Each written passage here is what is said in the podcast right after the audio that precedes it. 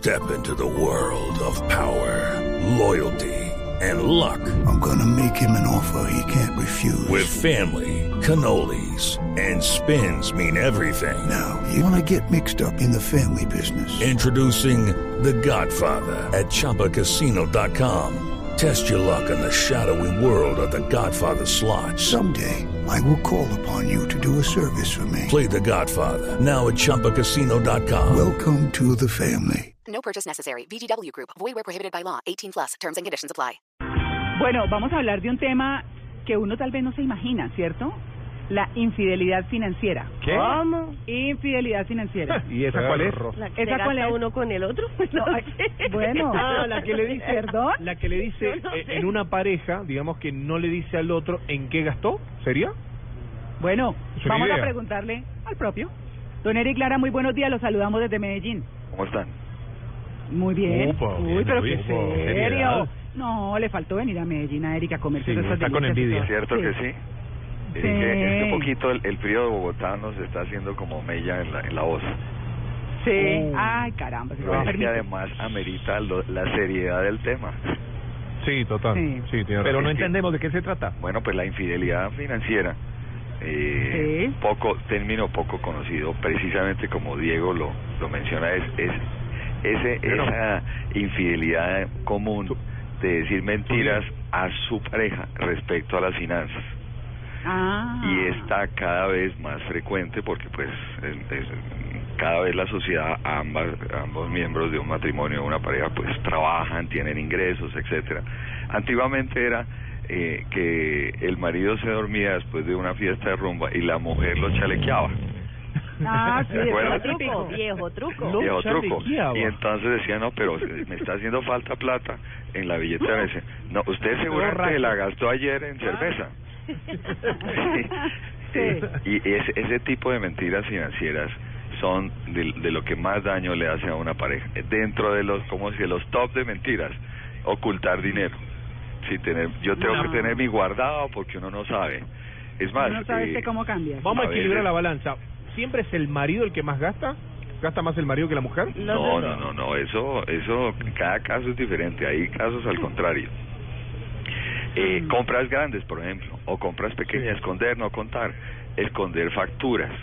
Ah. terrible. que Para se el hizo, contador, terrible. sí, fui y compré y esconder facturas, mantener Ah. cuentas de ahorro o tarjetas de crédito escondidas o secretas que, que, que Uy. yo manejo por mi lado, paralela. porque sí, o, o simplemente no contar o mentir sobre deudas que uno tiene o que ha incurrido en deudas o ha firmado de codeudor y no le ha contado a su esposa. Que le Terrible. firmó de codeudor al hermano, al, al amigo, etcétera. No. Oh. Firmar pagarés por ahí.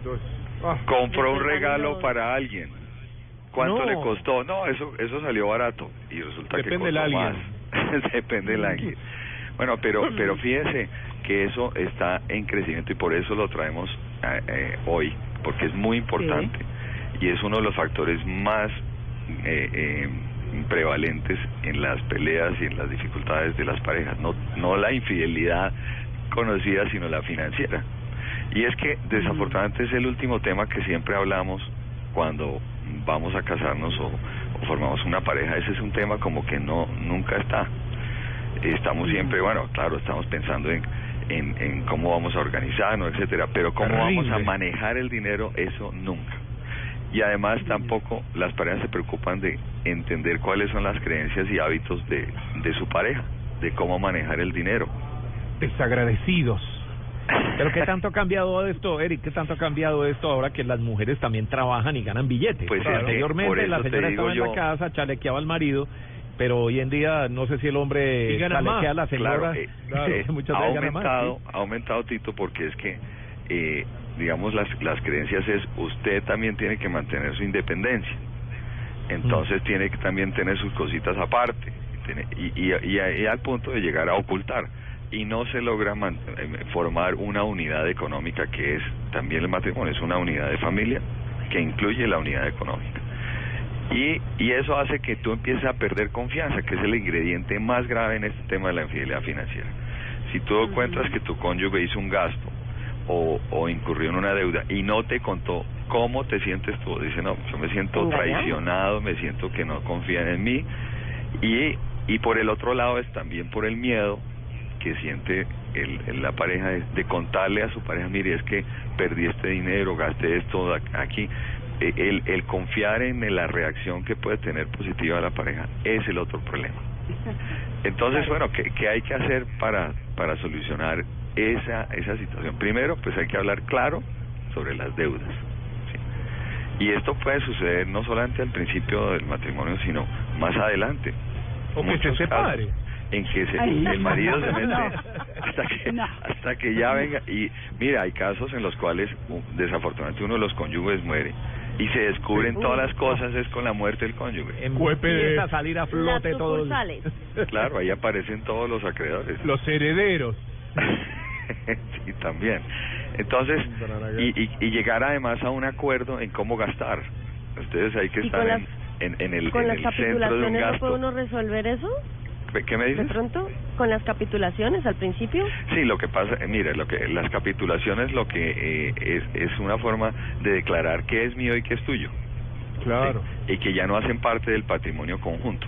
Si tú tienes, cuando te casas, un, una propiedad raíz, etcétera, y quieres que no, no esté expuesta a ningún problema, entonces, mire, esto es mi... ¿Por qué? Porque si no la declaras, ¿qué pasa? Más adelante, si hay una separación, eh, eh, se puede alegar que hace parte del patrimonio familiar.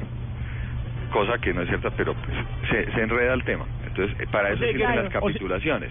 Pero lo que empieza a funcionar después de que se forma la pareja es, es los ingresos y los gastos. Entonces, Claro. tenemos que buscar reglas para manejar eso en conjunto.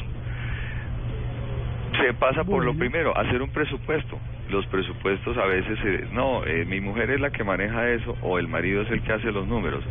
Eso no quiere decir, porque a mí me puede dar jartera sentarme a hacer los números y llevar y las cuentas y en qué vamos a gastar, pero tengo que conocer, no porque no me guste, puedo después decir, ah, fue que usted gastó más o menos.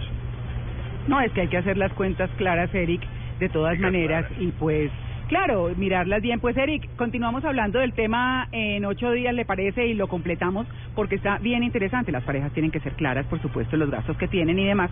Así que, que tenga un feliz día, termine de despertarse yo, Eric. No, no, y, y de ponerles esa voz gruesa al tema grueso de infidelidad. Ocho y media ya. Échele miel a la Sí. vocecita. Bueno, Bueno. ¿Sabe, sabe qué le recomendaría yo a Eric?